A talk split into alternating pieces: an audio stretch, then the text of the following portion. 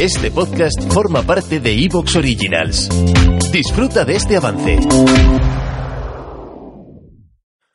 Esto es Farmanutridos, capítulo 26.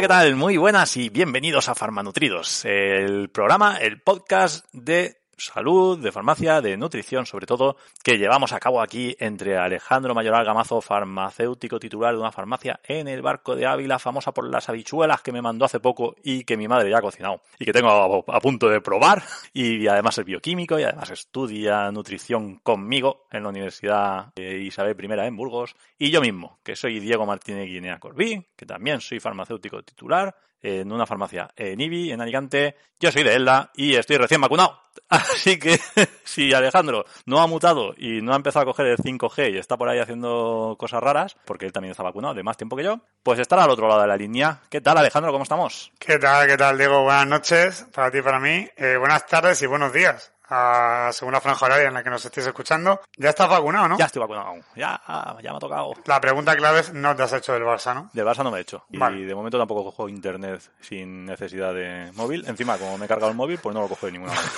Claro, porque, porque eh, en esto que hacemos al principio qué tal la semana, yo no tengo nada que contar comparado con todo lo que tienes que contar tú. Tú estás vacunado y te han pasado una serie de cosas, así que por favor deleítanos con tu semana. Bueno, me ha pasado que he ido de concierto, he ido de concierto después de no sé cuánto tiempo, bueno, sí, desde verano, no había vuelto, no había habido música en directo. He podido ir a un concierto del grupo Secon, que no sé si lo conoceréis, pero está muy chulo. Sí, un grupete de aquí cerca, de, de Murcia, y que son encima amiguetes. Y pude volver a ver a mi hermano y a varios amigos que hacía meses que no veía y mucha alegría de poder vernos todos juntos. Y de tanta alegría, pues se me escoñó el móvil, así que me toca comprarme uno nuevo. ¿Qué te parece? Bueno, es una manera muy, una manera muy sutil de comprarte uno nuevo, de cambiar de Sí. móvil.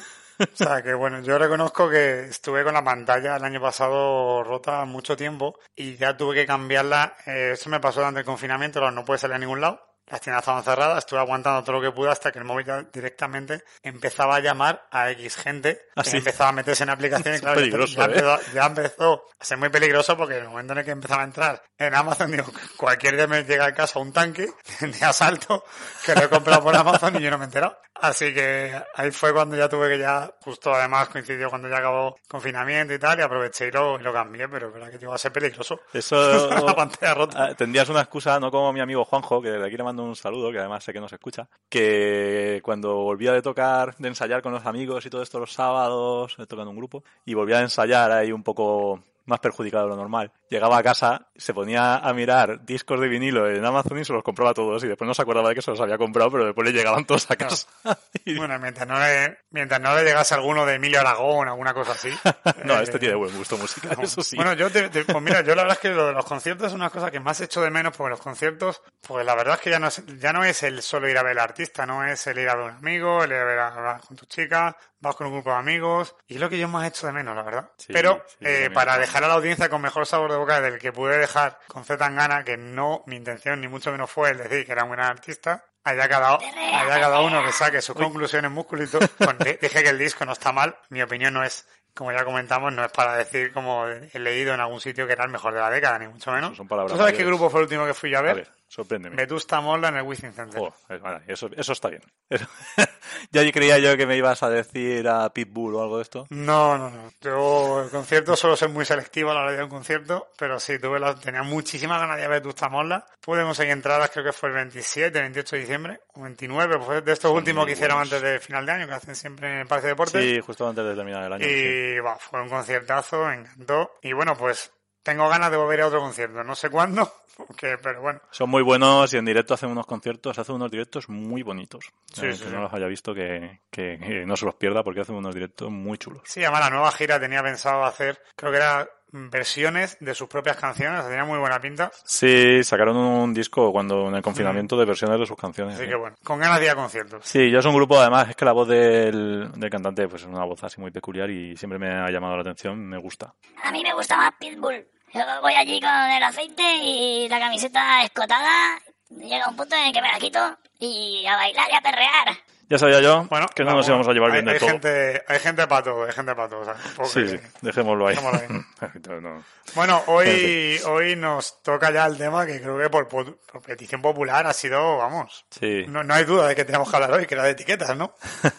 había que, que afrontarlo, había que afrontarlo, porque estábamos dándole vueltas a ver cómo lo hacíamos, hemos valorado la forma de hacerlo, y si quieres Alejandro explicarla, Sí. hemos pensado que puede ser la, la más llevadera, como nuestra filosofía un poco, ¿no? Explicar antes las cosas y después ir al grano. Sí, no, lo que vamos a hacer es un poco lo que hemos hecho con los tres últimos capítulos que han sido grasas, aceites y colesterol. Pues nuestra idea es eh, hoy explicar la base de lo que es la etiqueta, la información que tiene que aparecer, que no tiene que aparecer, cómo tiene que aparecer, explicarlo eso bien, dar algunos ejemplos de por qué hay cosas que no aparecen en etiquetas, cómo pueden ser confusiones. Sí, algunos ejemplos llamativos. Sí, que además muchos vais a reconocer rápidamente. Sí, que pueden ser curiosos para... Bueno, Y la próxima semana hablaremos sobre ya las declaraciones nutricionales, propiedades saludables, bueno, un poco más a fondo. Y ahí está en el Ahí aire. también daremos un- unas pequeñas claves de cómo leer bien una etiqueta, de cómo enfrentarnos a la etiqueta directamente. Pues ahí sí que podemos poner algunos ejemplos prácticos y, eh, hacemos un llamamiento a todo el que quiera mandarnos productos que, que quiera valorar. De todas formas, al final lo volveremos a repetir y eso, pero alguien que tenga, yo tengo duda de esta etiqueta, no sé cómo se lee, o me gustaría que me lo dijerais. Pues si nos la quieren mandar, Sí, la leeremos. sí. Y aparte, pues, Y bueno, y ya para el final del programa, además de recordaros lo de las etiquetas, vamos a tener una pequeña sorpresa. Una sugerencia, Sí. dado que, bueno, en, para este capítulo no ha habido que preguntar nada, porque lo habéis respondido todo muy bien, pues vamos a hacer una preguntilla y a ver qué os parece. Pero oye, lo dejamos para el final Sí, del capítulo. puede ser la, la tercera pata del banco. Así del que, banco. bueno, sin más, vamos a, si queréis, empezamos a hablar un poco de las etiquetas. Como decimos hoy, va a ser sobre todo la información que dan las etiquetas. Sí. ¿Qué información tiene que aparecer? ¿Qué tiene que aparecer? Sí, ¿Qué te- puede aparecer? ¿Y qué no puede aparecer? Si te parece, Diego, empezamos hablando por este reglamento. Tampoco vamos a deciros números así, no vamos a poneros mil leyes, pero bueno, el reglamento 1169-2011, digamos que rige un poco lo que viene a ser las etiquetas a nivel europeo. O sea, sería la información obligatoria que deben de aparecer en las etiquetas de cualquier producto comercializado en la Unión Europea. Sí, se llama la información al consumidor. Y tanto es así que a ese reglamento se le suele llamar IAC, información al consumidor. Sí. Pero bueno, esto sobre todo más que nada, ni, ni saber eh, los números ni saber lo que es, no hace falta, solamente saber que realmente esto está legislado y esto está controlado a nivel europeo. Un, un reglamento de obligado cumplimiento. Por lo tanto, estas cosas no se dejan al azar. Puede ser que algunas cosas sean más laxas o que algunas cosas nos llamen la atención, pero vamos, que esto está todo controlado y, a- y continuamente se están eliminando productos que no cumplen con el etiquetado. Por lo tanto, si alguna vez, después de saber lo que llevan las etiquetas, valoráis que no cumple,